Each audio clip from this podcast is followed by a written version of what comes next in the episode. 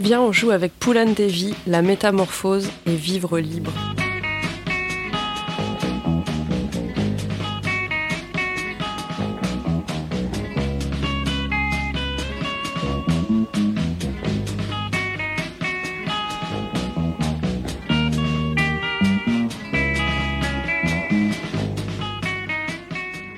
Lire, ce n'est pas recevoir de la pensée de la façon dont un vide-poche reçoit des trousseaux de clés et des tickets de caisse. C'est au contraire construire quelque chose par la rencontre d'une multitude d'éléments. Comme une tour de Jenga composée de tout ce qui passe. Le texte, bien sûr, mais aussi le lecteur, ses expériences, d'autres lectures qu'il a faites, son humeur, ses projets, des échos d'autres discours, l'air du temps, des bribes de savoir, la météo du jour, des souvenirs, des erreurs d'interprétation. Le lecteur produit cet agencement qu'en même temps il expérimente, et de tout cela résulte de la pensée. Lire, c'est en même temps construire la tour de Jenga, l'escalader et habiter dedans. Bonjour, c'est la bibliothèque du Diable au corps. Je suis une petite bibliothèque de prêt située au 100 rue Saint-Hilaire à Rouen, dans un local où des gens passent, discutent, font la fête et des podcasts et s'organisent politiquement. Je réunis sur mes étagères jaunes, blanches et multicolores près de 2000 ouvrages et je les tiens ensemble disponibles à longueur de journée. Parmi eux, il y a celui-là. C'est un livre à la couverture souple, blanche, noire et jaune, orné d'une photo de femme un peu floue. Édition Robert Laffont, 9,90 euros. Cet exemplaire est piqué de petits pré-trous, comme si un chat avait croqué les angles de la couverture. On l'ouvre, étiquette numéro 003272, illustrée d'une photo de John Bays et ses sœurs assises dans un canapé. Sur leur tête, des chapeaux, au-dessus de leur tête, la phrase Girls say yes to boys who say no, un poster anti-guerre du Vietnam. Sur la couverture du livre, la femme de la photo est seule et debout. Elle est drapée d'un vêtement rouge d'où sort une main tenant un fusil. Sur sa tête, un bandeau rouge. Au-dessus de sa tête, le titre du livre Moi, Poulan Devi, reine des bandits. Ce n'est pas une œuvre de fiction, mais c'est le genre d'histoire vraie qui a dû conduire à l'invention du roman. Un tissu de rebondissements, d'événements intenses et, on peut le dire, édifiants. L'autrice, Poulan Devi, est née en 1963 au nord de l'Inde, dans l'état de l'Uttar Pradesh, dans un petit village sur les rives du fleuve Yamuna. C'est la deuxième fille d'un couple de Mallas, une ancienne caste de pêcheurs assez basse dans la hiérarchie sociale indienne. Son père a été dépossédé par un cousin d'une terre qui lui revenait de droit. La famille est pauvre, parents et enfants doivent travailler pour d'autres, notamment ceux de la caste des Thakur, qui souvent refusent de les payer ou les battent en particulier Mayadine, le cousin qui a volé les terres familiales et qui voit très tôt dans la petite Poulane une ennemie à anéantir. Poulane Devi a ceci de particulier pour une autobiographe qu'elle ne sait ni lire ni écrire. Ce sont des éditeurs européens qui sont allés la rencontrer en 1994 pour lui demander de livrer le récit de sa vie. Elle a parlé devant des micros, ils sont rentrés chez eux avec les enregistrements, les ont confiés à des auteurs qui en ont fait un manuscrit. En 1995, le texte et les éditeurs font le voyage en sens inverse et revoient Poulan Devi. Ils lui font la lecture de sa propre histoire, qu'elle fait modifier ou approuve page par page. À cette époque de sa vie, elle a 33 ans et vit sous protection policière permanente en raison des menaces de mort dont elle fait l'objet. Son rapport aux autorités a subi une trajectoire inattendue. Elle vient de faire 11 ans de prison dans l'attente d'un jugement qui n'est pas venu et se prépare à devenir députée. Avant cela, elle avait vécu cachée dans la jungle avec des hors-la-loi et avait fini par déposer les armes devant dix mille témoins. Vous vous demandez sûrement ce qui a pu se passer au cours de ces 33 années. Vous commencez du moins à entrevoir le fait que Poulan Devi n'est pas n'importe qui. Elle sait le faire comprendre dès l'avant-propos du livre. Même le chien errant cherchant sa nourriture n'a pas connu mon sort. Si Dieu m'avait fait homme, je n'aurais pas eu à affronter cet horrible destin. C'est parce que j'étais une femme que j'ai été humiliée au plus profond de mon âme. Je n'ai jamais admis cette condition, je me suis révoltée. Ce livre est le premier écrit par une femme de ma communauté. C'est une main tendue aux pauvres et aux humiliés avec l'espoir qu'une vie comme la mienne ne se répète jamais. C'est une histoire qui commence et s'achève dans la violence, et dans l'injustice et la terreur et la colère, et qui commence parce que Poulane dit non. Depuis toute petite, elle dit non, elle s'insurge contre la domination à laquelle elle semble condamnée. Elle entre en guerre contre son cousin Mayadine et les autres exploiteurs qu'elle croise sur son chemin, puis petit à petit contre ceux dont elle entend parler, qui se trouve plus loin d'elle, mais bien ancré dans l'ordre du monde. En défiant cet ordre auquel elle, sa famille, sa caste, les femmes sont soumises, elle enclenche son destin, c'est-à-dire à la fois le début de la catastrophe et en même temps celui d'une certaine liberté. On est tenté d'employer les mots de la tragédie grecque comme condamné, catastrophe, fatum, destin, défi. On peut penser à Antigone qui ne cesse de dire non à sa famille, aux autorités et au monde quand on lit l'histoire de Poulan Devi. Ce sont les mots de la tragédie grecque qu'on est tenté d'employer car elle conteste, avec quelques réussites, un ordre apparemment immuable. Et, car le 25 juillet 2001, à l'âge de 37 ans, elle est assassinée dans la rue par un homme de la caste des Takour. Il y a, d'après moi, deux sources intarissables de force et d'énergie chez elle. C'est d'une part son désir de justice, qui croit dans sa conscience de l'inégalité colossale entre les hommes et les femmes, et de l'inégalité sociale tout aussi colossale entre les castes.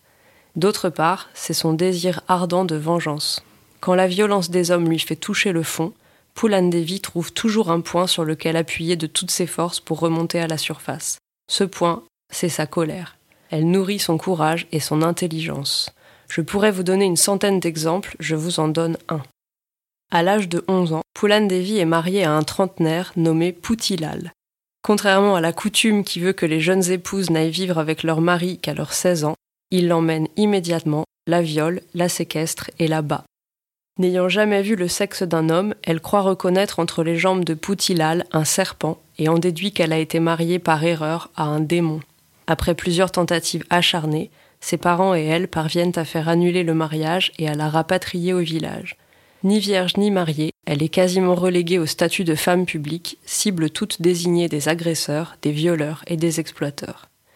Si Poulan Devi est le nom de celle qui subit cette brutalité physique et sociale insoutenable, elle va en finir avec Poulan Devi.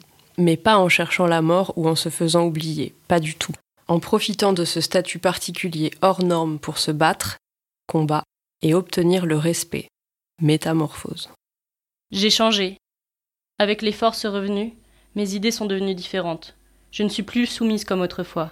Être abandonnée, c'est être pestiférée selon la tradition.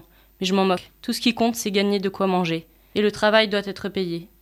Trop souvent, celui qui a commandé une maison ou un mur décide de ne pas payer. S'il refuse, j'ai inventé un système pour le forcer à payer. Chotier et moi lui fauchons du bétail, une vache ou une chèvre. On la détache et on la laisse filer dans la nature. Ou alors je ramène carrément la chèvre chez nous, puis je retourne voir l'homme et lui dis alors, tu payes maintenant? Sinon, je garde ta chèvre. Alors, qui est la plus forte? À mon sens, je ne fais rien de mal. Je réclame simplement l'argent de mon travail, mon dû. Et ce n'est pas par les mal que de la réclamer la tête haute et droite, sans peur, car je n'ai pas peur d'eux. J'en ai assez d'avoir peur, je ne crains pas l'affrontement. On ne pourra pas me battre plus que je ne l'ai déjà été. Je m'arrête un instant. Je croyais parler avec les mots de la tragédie grecque, et ce sont eux d'une autre histoire littéraire que j'ai employée. En finir avec, combat et métamorphose, changer. On est plutôt ici dans le champ de la littérature sociologique contemporaine et dans le monde d'un auteur qui a a priori peu de points communs avec Poulan Devi, Édouard Louis. Ses textes, dans une toute autre langue, parlent comme elle. Par exemple, dans son dernier livre, Changer méthode. Je ne savais pas encore que l'humiliation allait me contraindre à être libre. Ce n'est pas par les mal que de la réclamer la tête haute et droite, sans peur. Ou au début de Qui a tué mon père? Quand on lui demande ce que le mot racisme signifie pour elle, L'intellectuelle américaine Ruth Gilmore répond que le racisme est l'exposition de certaines populations à une mort prématurée. Cette définition fonctionne aussi pour la domination masculine. La haine de l'homosexualité ou des transgenres, la domination de classe. Tous les phénomènes d'oppression sociale et politique. Si l'on considère la politique comme le gouvernement de vivants par d'autres vivants, et l'existence d'individus à l'intérieur d'une communauté qu'ils n'ont pas choisie, alors la politique c'est la distinction entre des populations à la vie soutenue, encouragée, et des populations exposées à la mort, à la persécution, au meurtre. Même le chien errant cherchant sa nourriture n'a pas connu mon sort. Édouard Louis écrit sur le fil entre la littérature et la sociologie, entre analyse introspective et discours politique, à partir de sa propre vie. Il a grandi dans un milieu rural et populaire, largement raciste et homophobe, où il était le PD du village, c'est-à-dire qu'aucune place désirable ne lui était ménagée. Il s'est extrait de cet environnement et s'est réinventé avec les codes de la bourgeoisie. Cette position, parce qu'elle est réinventée, réécrite, ou pourrait-on dire parce qu'elle a voyagé, ne peut pas être celle d'un héritier, d'un bourgeois de naissance. Dans le déplacement et la rupture, il se passe quelque chose qui constitue une libération. Pour Poulan Devi, il faut déserter sa caste, son statut, la société normale et licite. Elle y parvient en embrassant l'illégalité, comme on l'a entrevu, puis la vie dehors la loi dans la jungle.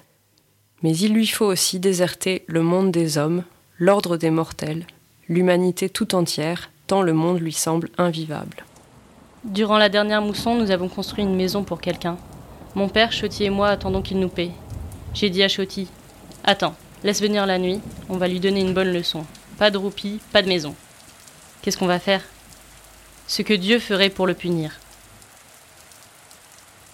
Il était près de 8 heures du soir et il pleuvait tant que les gens étaient tous rentrés chez eux.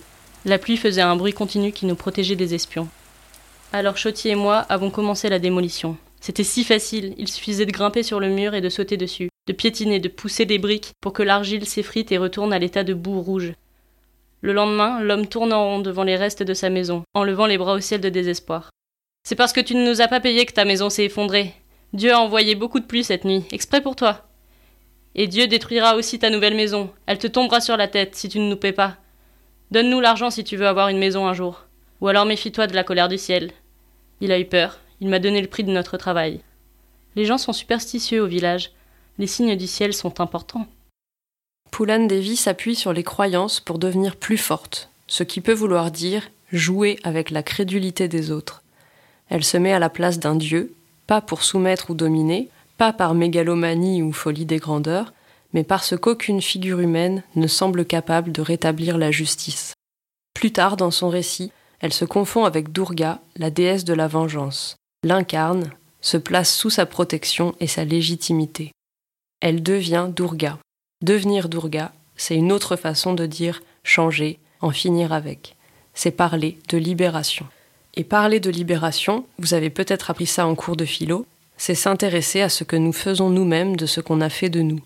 La question n'est pas de savoir qui de Poulan Devi ou d'Édouard Louis est le plus libre. Il ne s'agit pas de mesurer la liberté au chemin parcouru, ou à la taille du colosse qui nous écrasait au départ, ni de savoir qui gagne à la fin.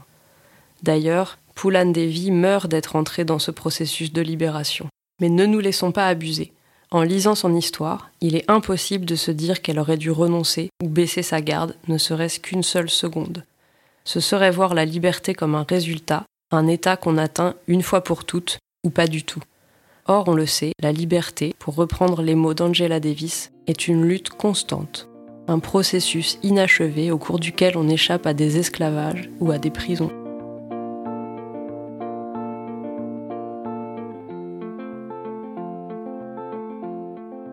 Si vous voulez découvrir par vous-même l'entièreté de l'histoire de Poulan Devi, reine des bandits, éteignez tout de suite ce podcast.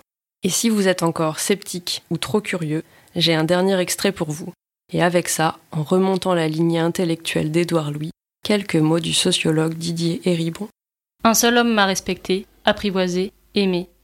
Il m'a appris que la terre ne s'arrêtait pas au bord de la rivière, que mon pays s'appelait l'Inde, que les membres des castes pauvres et méprisées avaient le droit d'être des humains comme les autres. On l'a assassiné sous mes yeux. En moi s'est alors anéanti tout espoir. Je n'avais plus qu'un seul avenir, me battre, un seul but, me venger. Il arrive un moment où l'on transmue les crachats en rose, les attaques verbales en guirlandes de fleurs, en rayons de lumière. J'ai voulu être Durga, la déesse guerrière, victorieuse de tous les démons. Bref, un moment où la honte se transforme en orgueil. J'ai mené ma guerre personnelle. Je ne le regrette pas.